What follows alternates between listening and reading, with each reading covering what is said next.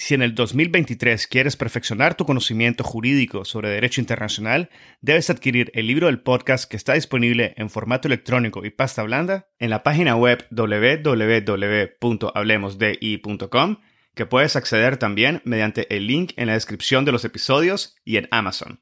El libro ofrece 16 capítulos que analizan diversos aspectos históricos y contemporáneos del derecho internacional público, el futuro de las Naciones Unidas, el surgimiento del derecho ambiental internacional, así como la justicia y los procesos internacionales, incluyendo aquellos ante la Corte Internacional de Justicia y la Corte Penal Internacional. También incluye cuestiones relativas a los derechos humanos y el derecho internacional humanitario, como la reparación de las víctimas de crímenes internacionales, el derecho de los pueblos indígenas, el derecho del mar y la llamada Blue Economy. Adquiere el libro y disfruta de contenido jurídico de primer nivel y en español. Bienvenidos a Gotas de Jurisprudencia Internacional, donde en base a las sentencias y resúmenes publicados por las distintas cortes y tribunales, narro una síntesis de la jurisprudencia internacional. En cada episodio me acompañarán por un viaje en el tiempo, donde conoceremos juntos las partes involucradas en procesos internacionales, la base jurisdiccional el fondo y la naturaleza de cada conflicto,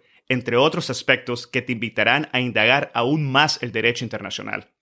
En la descripción de cada gota puedes encontrar los links a la información publicada por distintas cortes y tribunales internacionales. Recuerda dejar tu valoración de este y otros episodios, de compartir y suscribirte al podcast.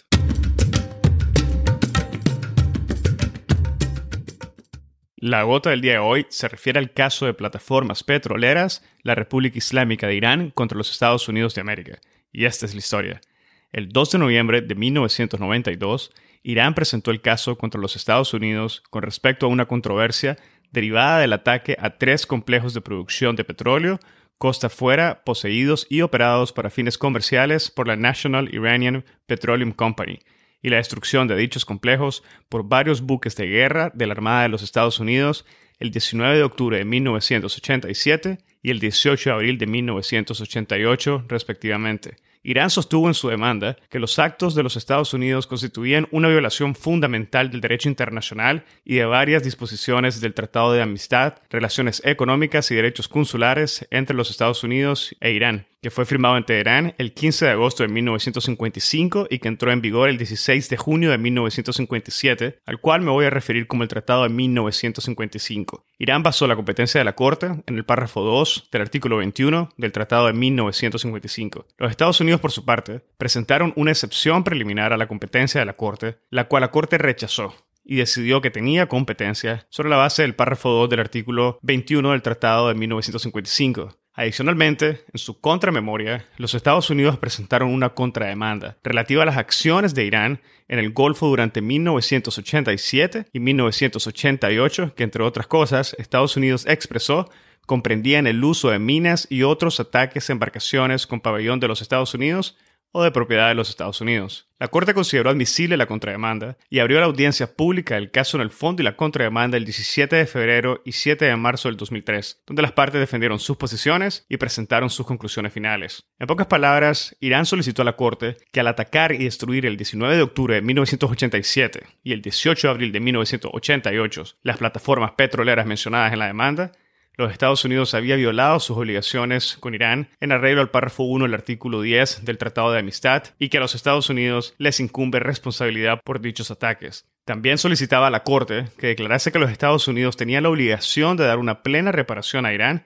por las violaciones de sus obligaciones jurídicas internacionales y el daño causado en la forma y la cuantía que determinaría la Corte en una fase posterior del procedimiento. Y además solicitó a la Corte que declarase cualquier otra reparación que ésta estimase adecuada. En relación a la contrademanda presentada por Estados Unidos, Irán simplemente solicitó que ésta fuese rechazada y desestimada. Los Estados Unidos, por su parte, pedía a la Corte que declarase que no había violado sus obligaciones para con Irán con arreglo al párrafo 1 del artículo 10 y solicitaba que se desestimase todas las pretensiones de Irán. En relación a su contrademanda, los Estados Unidos solicitó a la Corte que rechazara todas las alegaciones contrarias avanzadas por Irán y que declarase que al atacar las embarcaciones en el Golfo con minas y misiles y al realizar otras formas de acciones militares que fueron peligrosas y nocivas para el comercio y la navegación entre los territorios de los Estados Unidos e Irán, Irán había violado sus obligaciones respecto de los Estados Unidos con arreglo al párrafo 1 del artículo 10 del Tratado de 1955, y que por lo tanto Irán tenía la obligación de dar una plena reparación a los Estados Unidos. La Corte inició en su sentencia analizando la base de competencia avanzada en conjunto con los antecedentes de los hechos, por lo cual el paso 1 consistió en determinar si existían efectivamente violaciones del Tratado de 1955 y en caso afirmativo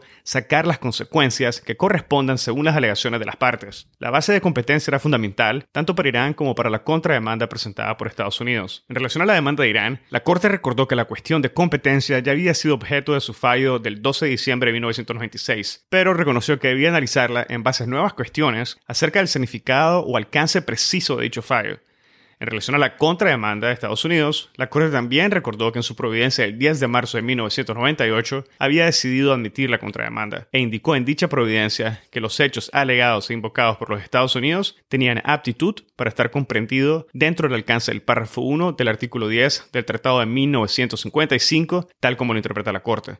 por lo cual tenía competencia para conocer de la contrademanda de los Estados Unidos en la medida en que los hechos alegados podrían haber perjudicado las libertades garantizadas por el párrafo 1 del artículo 10. En conjunto de ambas pretensiones, la Corte señaló que solo podía hacer lugar a ambas en la medida en que fuera posible demostrar que hubo una o más violaciones del párrafo 1 del artículo 10 del Tratado de 1955, el cual dice que entre los territorios de las dos altas partes contratantes habrá libertad de comercio y navegación. Sobre esto, es momento de hacer una visita a los antecedentes del caso. Las acciones que dieron origen tanto la demanda como la contrademanda ocurrieron entre 1980 y 1988 en el Golfo Pérsico, y particularmente en el contexto del conflicto armado en que se enfrentaba Irak e Irán. En 1984, Irak inició en el Golfo Pérsico ataques contra buques, en particular contra petroleros que transportaban petróleo iraní. Esos fueron los primeros incidentes de lo que luego se conoció como la Guerra de los Petroleros, en el periodo comprendido entre 1984 y 1988.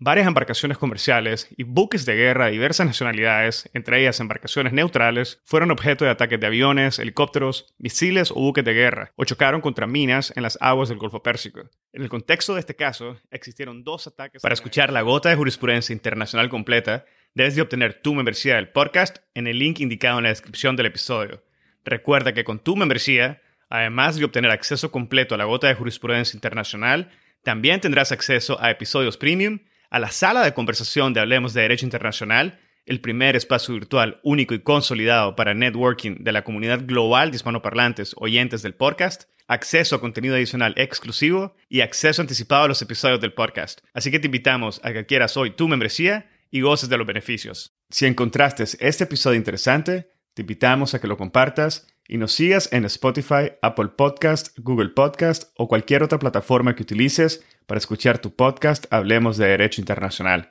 haciendo clic al botón de seguir o al botón de suscripción. Hasta la próxima.